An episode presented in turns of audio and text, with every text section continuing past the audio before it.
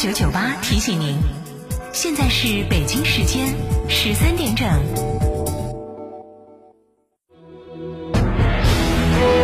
成都的声音，FM 九九点八，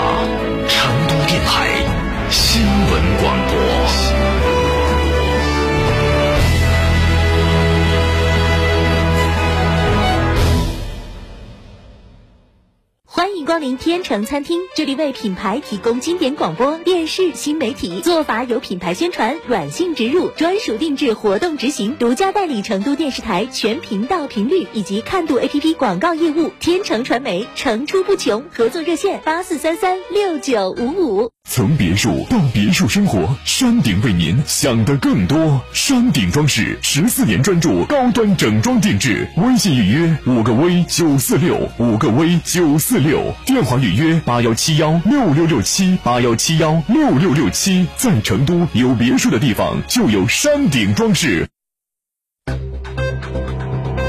九九八快讯。来关注这一时段的九九八快讯。十六号九时五十六分，神舟十三号载人飞船返回舱在东风着陆场成功着陆，飞行任务取得圆满成功。十六号下午，圆满完成神舟十三号载人飞行任务的航天员翟志刚、王亚平、叶光富乘坐任务飞机平安抵达北京，进入医学隔离期。十六号二时十六分，我国在太原卫星发射中心采用长征四号丙遥二八运载火箭，成功发射大气环境监测卫星。随着这颗卫星的入轨，我国在全世界第一次成功把二氧化碳探测的主动激光雷达搬上天，以期实现对地球大气二氧化碳的全天时高精度探测。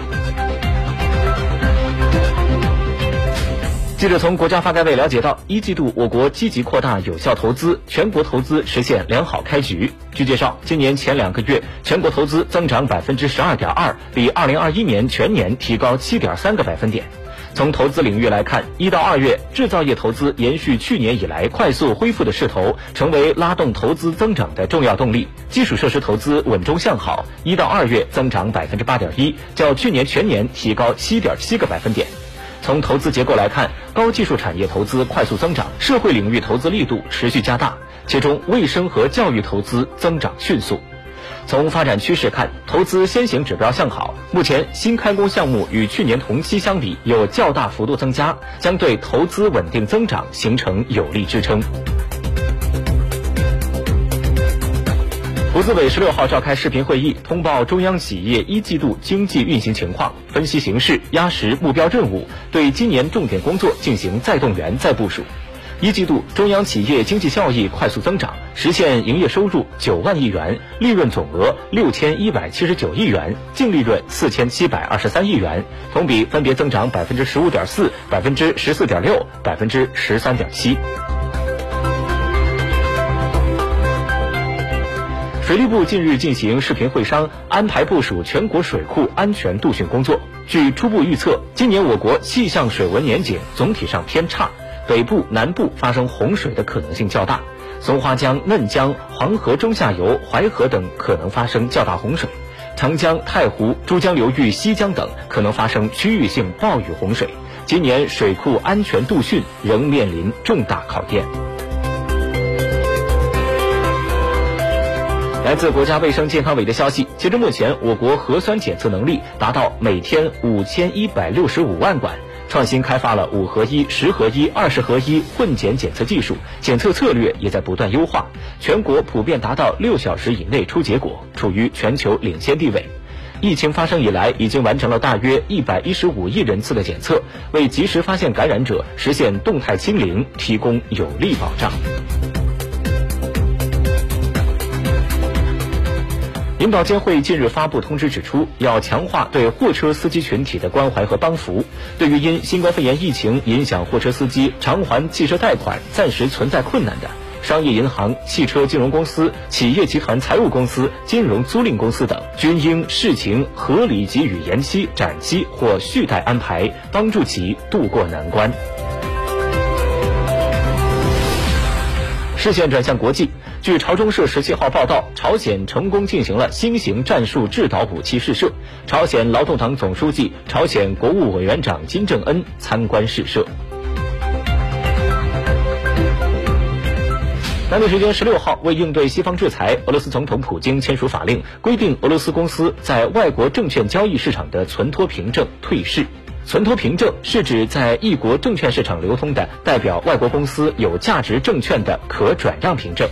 法令规定，俄罗斯公司必须终止在外国股市的存托凭证配售与流通，并将外国股市中的存托凭证转换为俄罗斯证券交易市场当中的股票。投资者可选择将持有的俄罗斯公司外国股市存托凭证兑换成俄罗斯股市中的股票，兑换后的股票会继续支付股息。此前，一些欧美国家证券交易所宣布暂停俄罗斯上市企业的存托凭证的交易。俄罗斯国家杜马土地和财产委员会主席表示说，新法令的实施将增加俄罗斯国内证券交易的成交量，形成单一的定价机制，并排除使用存托凭证作为对俄罗斯进行经济战争的工具。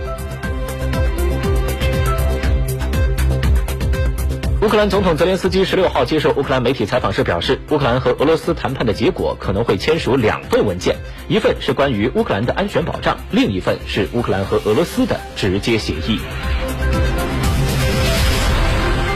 俄罗斯外交部当地时间十六号就对英国政要实施制裁发表声明，声明强调，俄方此举是对英国开展的反俄信息和政治活动的回应。随声明附上的被禁止入境俄罗斯的英国国民名单当中，包括英国首相鲍里斯·约翰逊、保守党议员和英国前首相特蕾莎·梅等十三人。俄罗斯联邦中央银行十六号表示，对居民将卢布资金存入在外国银行开具的账户没有任何限制，居民也有权将卢布资金兑换成外币，并将其存入其在外国银行开具的账户，或将其转入他人在外国银行的账户当中。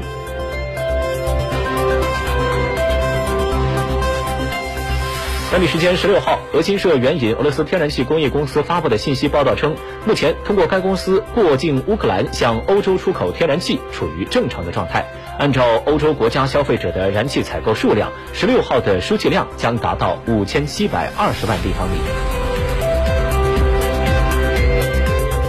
当地时间十六号，俄罗斯国防部发言人科纳申科夫表示，俄罗斯军队当天在敖德萨附近击落了一架乌克兰军用运输机。他表示，这架乌克兰军用运输机上载有大批西方国家向乌克兰提供的武器。当地时间十六号，据美国白宫官员的消息，美国为乌克兰提供的最新一批价值八亿美元的军事援助物资已经开始抵达乌克兰，其中包括十一架米幺七直升机、十八门一百五十五毫米榴弹炮以及三百架弹簧刀无人机等军备。截至目前，连同美国总统拜登最新批准的八亿美元援助物资，美国向乌克兰提供的军事援助总额已经超过三十亿美元。此前，《华盛顿邮报》报道，俄罗斯外交部已经向美国发出照会，警告美国和北约向乌克兰运送武器的行为是在加剧俄乌冲突，并可能带来不可预测的后果。以上就是本节快讯的全部内容。本节快讯由元宇为您编辑播报，感谢收听。